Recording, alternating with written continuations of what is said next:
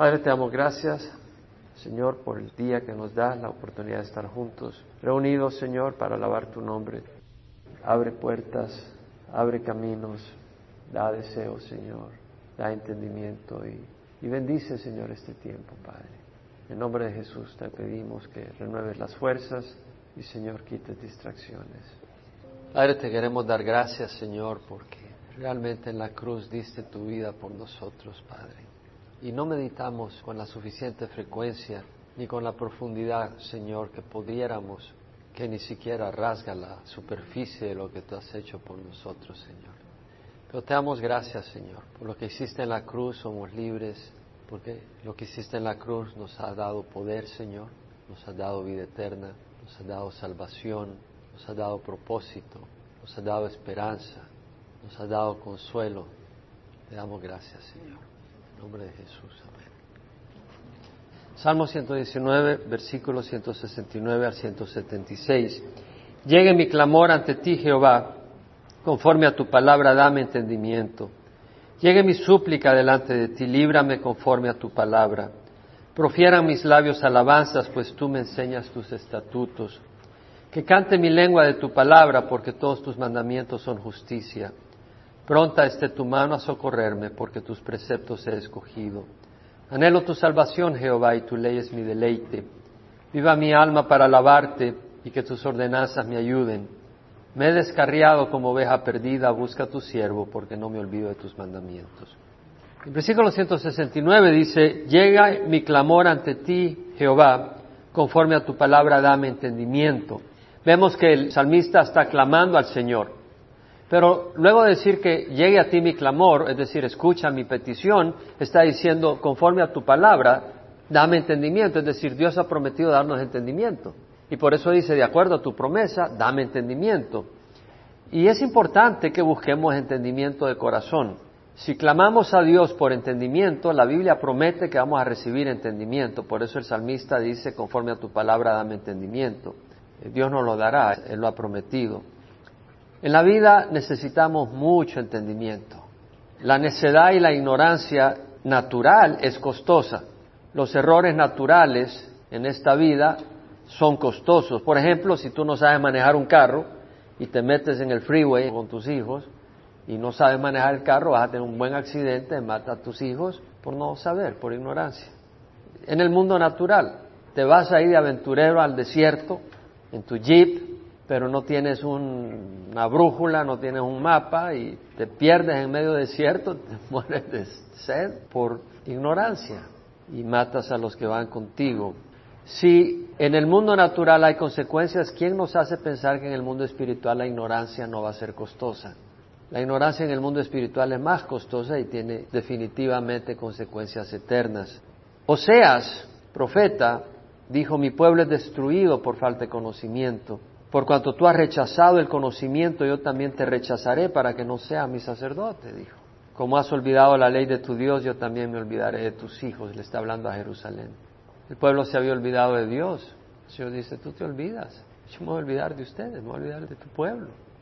Recuerdo este versículo de Oseas cuando yo había recibido al Señor reciente, había salido de la guerra civil del Salvador.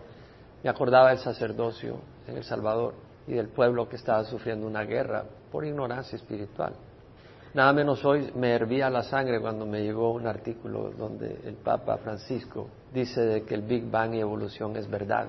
Y luego dice que Dios no es un mago como para que con una vara mágica, boom, haga el universo así de fácil, como que si pudiera hacerlo así de fácil. No, Él no lo hizo así, dijo, dando a entender que Dios no tenía el poder para hacer el universo con el poder de su palabra.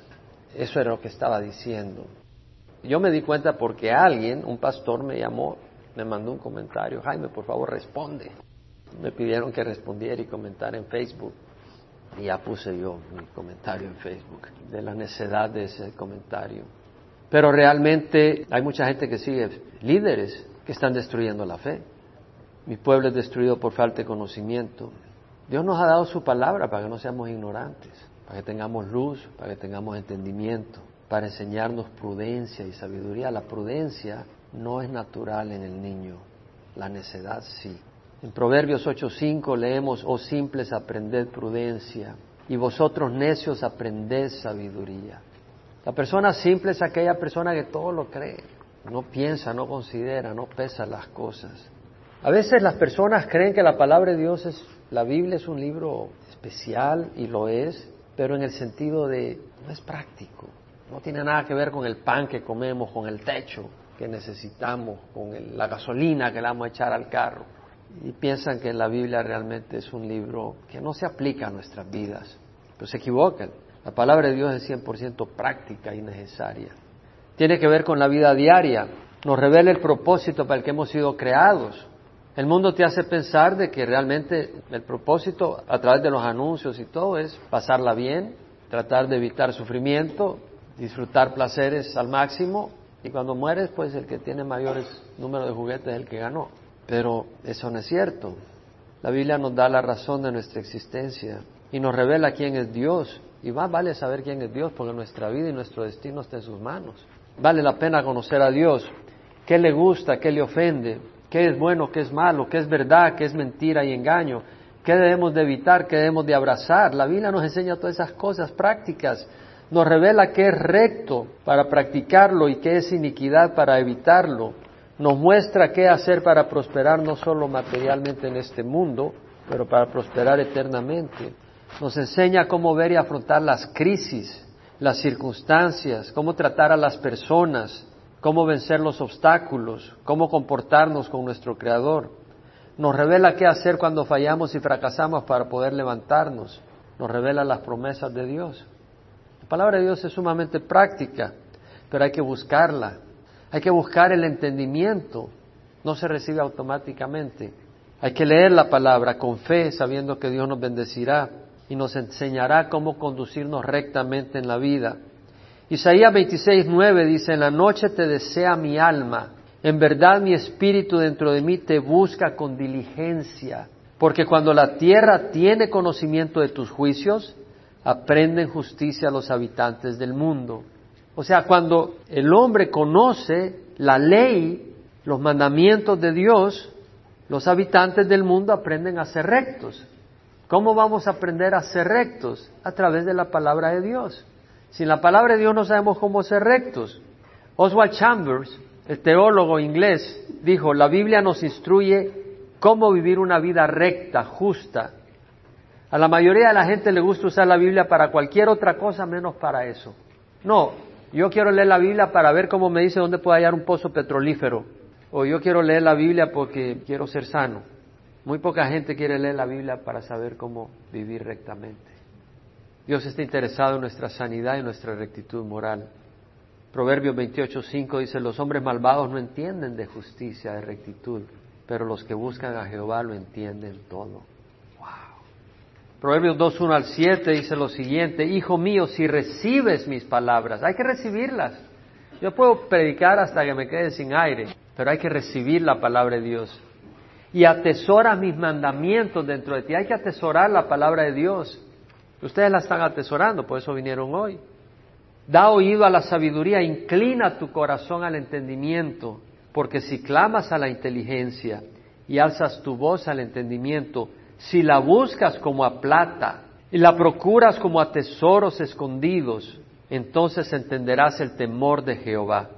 Muchas veces las personas no tienen temor de Dios porque no han leído la palabra de Dios. Hoy me escribí a alguien preguntándome sobre el infierno. Interesante. Me decía, pastor, ¿qué del infierno? Existe, hay referencias. Y ya le di dos referencias y le dije, es real. Y luego cuando fui a recoger mi correo, vi a alguien que sé el nombre de esa persona y se sorprendió, porque yo me preocupo por la gente en el vecindario y trato de saberme los nombres para orar por ellos. Y cuando estaba ahí en el correo, lo saludé de nombre. Ah, rápido agarró conversación, yo me quería escapar porque no tenía mucho tiempo. Pero en la breve conversación, yo le dije, Dios te bendiga. Y gracias a Dios, no sé qué dije, algo así. Y me dice, sí, yo le doy gracias a Dios. Me dice, de hecho, vengo de la iglesia, acaba de venir de su misa, para darle gracias a Dios. Y a los cinco minutos de la conversación me dijo, no, en esta vida no sé qué, que no sé cuánto, y luego nos morimos. Sí, le dije, pero además de eso, luego hay un cielo y hay un infierno. Bueno, me dice, mi hermano estaba por ser sacerdote, solo le faltaba cantar la misa. Yo no sé qué significa eso. Pero dice que ya está a punto de ser sacerdote. Y me dice, pero él me dijo de que el infierno es aquí, me dice. No, mi amigo, el infierno no es aquí. Le dije, hay un infierno, hay un infierno. Cuando lees la palabra de Dios vas a tener temor y vas a entender que hay un infierno, que hay un cielo. Y descubrirás el conocimiento que viene de Dios, porque Jehová da sabiduría. ¿Quieres sabiduría? Dios la da. De su boca viene el conocimiento y la inteligencia. ¿Quieres conocimiento? ¿Quieres tener inteligencia? Viene de Dios, a través de su palabra. Él reserva la prosperidad para los rectos. Es bueno saber ser recto. Es escudo para los que andan en integridad. Vale la pena caminar en rectitud.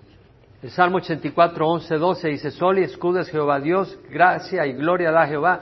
Nada bueno niega a los que andan en integridad. Nada bueno niega a los que andan en integridad. Dice el Salmo 5, alégrese todos los que en ti confían para siempre, canten con júbilo porque tú los proteges.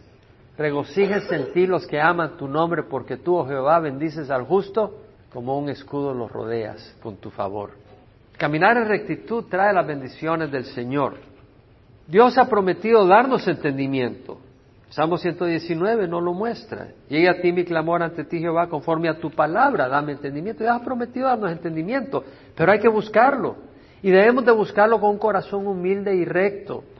Oswald Chambers dijo, la verdad espiritual es discernible solo a un corazón puro, no a un intelecto afilado. No se trata de profundidad intelectual, dijo, sino de pureza de corazón. Jesús dijo, bienaventurados los pobres en espíritu, porque ellos se reino a los cielos. Y luego dijo, bienaventurados los de limpio corazón, porque ellos verán a Dios. La palabra de Dios era el lugar donde encontrábamos a Dios. Y teníamos ese encuentro, no se trata de ir a un templo tal o al templo tal o a tal ciudad o a tal monte. Cuando tú tienes encuentro con la palabra de Dios, Dios se te manifiesta. Y tienes ese encuentro con Dios. Pero tienes que venir con el corazón limpio a leer la palabra del Señor. Un corazón recto, no un corazón arrogante, desafiante. Bienaventurados los de limpio corazón, pues ellos verán a Dios. Es importante buscar un corazón puro y pedírselo a Dios. David lo pidió, crea en mí, oh Dios, un corazón limpio y renueva un espíritu recto dentro de mí. No me eches de tu presencia, no quites de mí tu Santo Espíritu. Restituye en mí el gozo de tu salvación Vemos ahí el salmista David pidiendo por un corazón limpio, que es clave. Cuando venimos a leer la palabra de Dios, tenemos que venir con esa actitud de respeto, con esa actitud de amor. Por eso yo no tolero el irrespeto cuando estamos enseñando la palabra, no por mí, sino porque es la palabra de Dios la que está enseñando. Y tenemos que venir con esa actitud de respeto a la palabra de Dios, porque es la palabra de Dios. No quiere decir que tienes que estar como un limón amargado, pero quiere decir de que cuando estamos estudiando la palabra, hay ese respeto a la palabra, porque es la palabra de Dios, no estamos hablando de un partido de fútbol. La mayor meta del hombre es tener entendimiento, principalmente conocer a Dios. No solo conocer de Dios, sino conocer a Dios. Esa es la meta principal. Muchos quisieran conocer a una persona famosa. ¿Usted nunca ha querido conocer a una persona famosa? Yo hubiera querido conocer al presidente Reagan.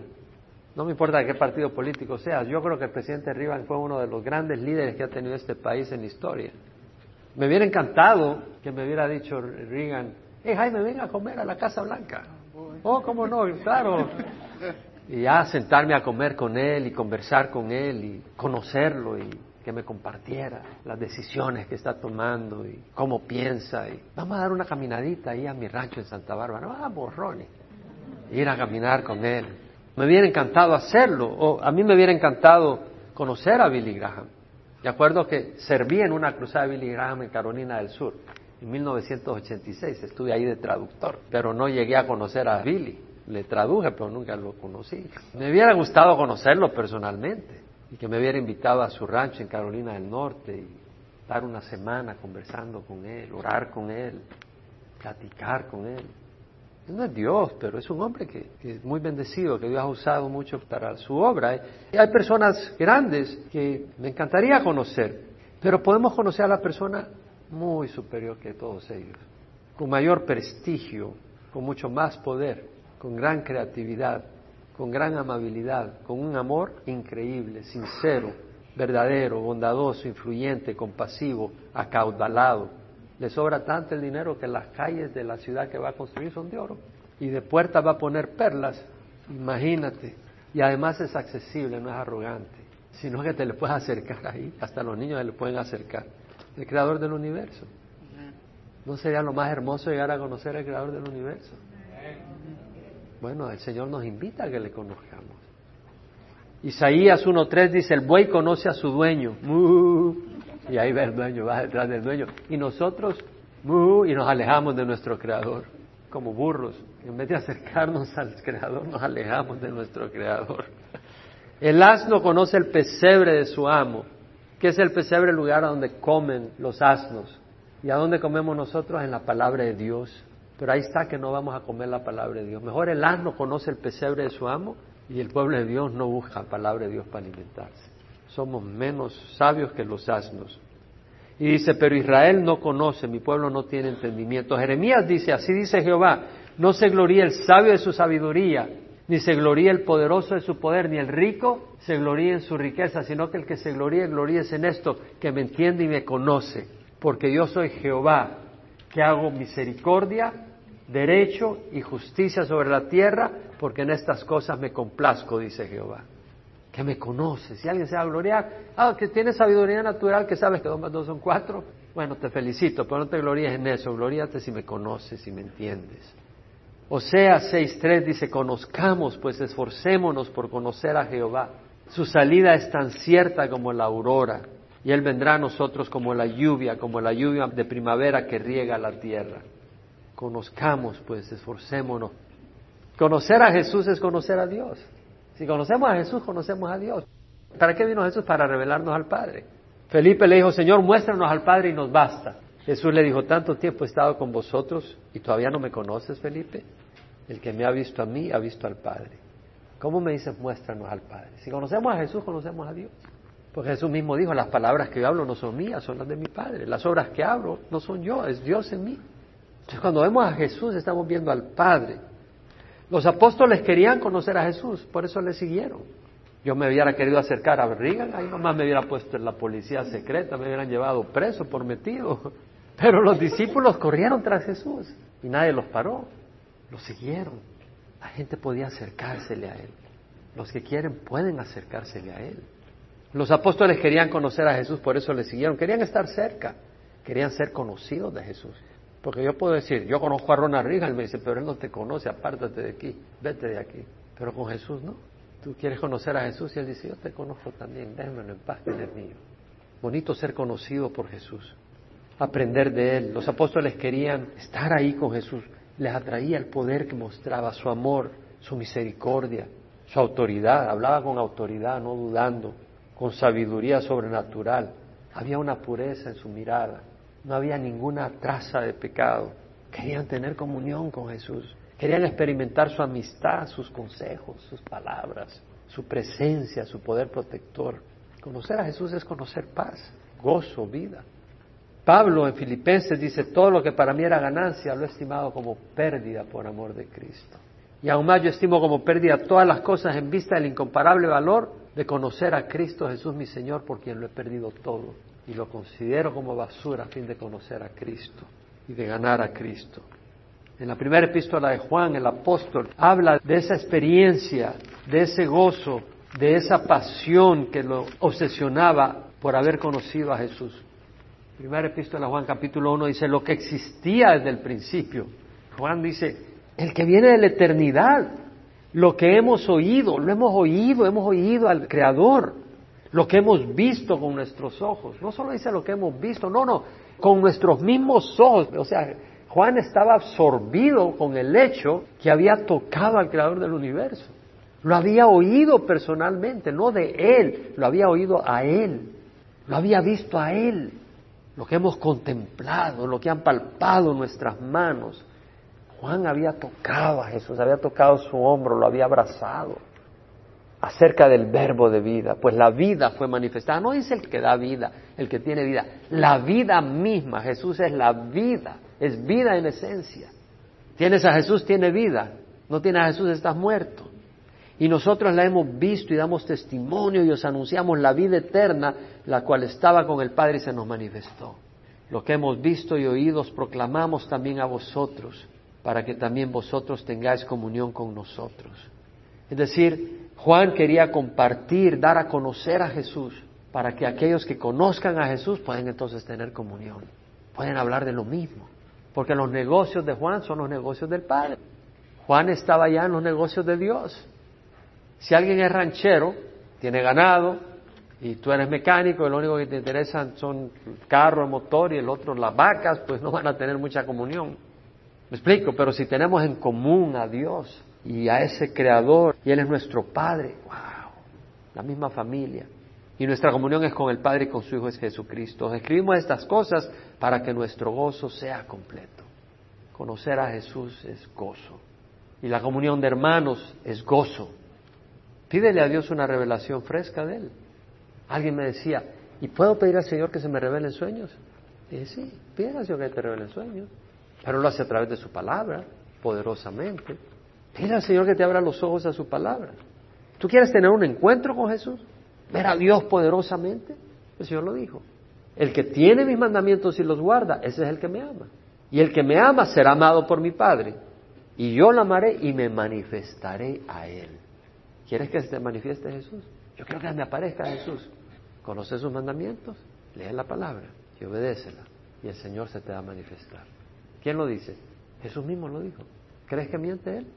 ¿Qué porcentaje de veces crees que eso es verdad? 100%. ¿Te das cuenta? ¿Quieres que Jesús se te manifieste a ti personalmente? Conoce su palabra y guárdala.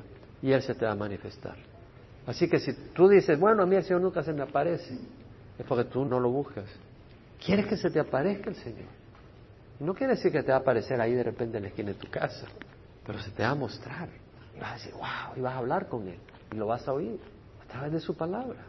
A mí me rompe el corazón cuando la gente no cree eso, porque se pierden la oportunidad de conocer a Dios. Llegue mi súplica delante de ti, líbrame conforme a tu palabra, dice. Llegue mi súplica delante de ti. Dios ha prometido ir y responder cuando clamamos a Él. Jeremías 33.3, clama a mí, yo te responderé y te mostraré cosas grandes e inaccesibles que tú no conoces. Clama a mí, yo te responderé. Los creyentes pasamos crisis, retos, dificultades, necesitamos clamar y el Señor ha prometido respondernos. Llegue mi súplica delante de ti, líbrame conforme a tu palabra. El Señor nos ha dado poder, poder aún sobre los demonios. Jesucristo lo dijo, el Espíritu del Señor está sobre mí porque me ha ungido para anunciar el Evangelio a los pobres, para proclamar libertad a los presos, la recuperación de vista a los ciegos, poner en libertad a los oprimidos y anunciar el año favorable del Señor. El Señor vino para dar libertad. A veces hay opresiones satánicas. El Señor tiene poder. Jesucristo nos dio ese poder que le dio Dios a Jesús. Porque Jesús se despojó de todo y tomó forma de siervo y dependió del Espíritu Santo. Pero antes de partir, el Señor, ¿qué hizo? domingo de resurrección que resucitó se apareció a los discípulos y les dijo, pasa a vosotros. Como el Padre me ha enviado, así os los envío y sopló, recibí del Espíritu Santo. El Señor nos envía ahora a nosotros a ser sus instrumentos de liberación. Profieran mis labios alabanza, pues tú me enseñas sus estatutos. Dios nos da sus estatutos, sus ordenanzas, sus mandamientos, sus testimonios, su ley. Qué bonito que Dios nos da sus mandamientos, su ley, su palabra. Qué privilegio conocer las leyes de Dios. Vas a la universidad para estudiar las leyes de la física, de la termodinámica. Son interesantes, pero ¿qué tal conocer las leyes de Dios? Las leyes morales de Dios. Está el libro donde puedes estudiarlas y no tienes que pagar para ello. Dios es maravilloso. Por eso vamos a alabarle, porque tú me enseñas tus estatutos y además no solo nos da los estatutos, pero nos los enseña, nos da entendimiento. ¿No nos ha dado el Espíritu Santo para ello? Jesús dijo, pero cuando Él, el Espíritu de verdad, venga, os guiará a toda la verdad. Si nosotros siendo malos sabemos dar buenas dádivas a nuestros hijos, cuanto más el Padre Celestial dará el Espíritu Santo a quienes se lo pidan. ¿Quieres conocer a Dios? Necesitas el Espíritu Santo. Pídeselo. ¿Quieres conocer a Dios? Necesitas la palabra. Léela y tendrás un encuentro con el Señor. Versículo 172 dice que cante mi lengua de tu palabra porque todos tus mandamientos son justicia que cante mi lengua de tu palabra. O sea, hemos de cantar a Dios y alabar a Dios por su palabra. ¿Por qué? Porque su palabra es recta. Todo lo que Dios ordena, todo lo que Dios manda, todo lo que Dios prescribe es correcto. Es cien por ciento perfecto, sin traza de iniquidad, sin maldad, sin engaño, sin hipocresía, sin falsedad. ¿Quién de nosotros puede decir que nuestra palabra es así? Nadie. Pero la palabra de Dios es pura, cristalina, limpia, sin error, sin maldad, sin hipocresía, sin engaño, verdadera, fiel, confiable. Cante mi lengua de tu palabra. Si la hemos probado, la vamos a alabar, ¿no? Pronta esté tu mano a socorrerme porque tus preceptos he escogido. ¿Quieres que el Señor te socorra, pero tú ignoras su palabra? ¿Tú quieres que el Señor tenga atención a ti y se preocupe por tu crisis cuando a ti no te importa el Señor ni lo que Él dice? Estás loco. No podemos esperar que Dios nos socorra, que escuche nuestro clamor si nosotros no lo escuchamos a Él, si menospreciamos su palabra. Pero si buscamos a Dios y deleitamos en Él y su palabra, tenemos 100% de seguridad que el Señor nos va a socorrer en nuestra hora de necesidad. 100% porque Dios es fiel. Y luego dice el versículo 174, anhelo tu salvación Jehová y tu ley es mi deleite. La ley de Dios es causa de deleite para el corazón renovado. El niño recién nacido quiere leche. El corazón que ha sido renovado busca la palabra de Dios. Viva mi alma para alabarte y que tus ordenanzas me ayuden. El propósito de la vida del salmista es alabarlo, alabar a Dios. Viva mi alma, viva mi ser para alabarte. Alguno puede decir, pero me parece aburrido. ¿Te acuerdas cuando estabas enamorado? Todo lo que tenías en la mente era tu novio o tu novia.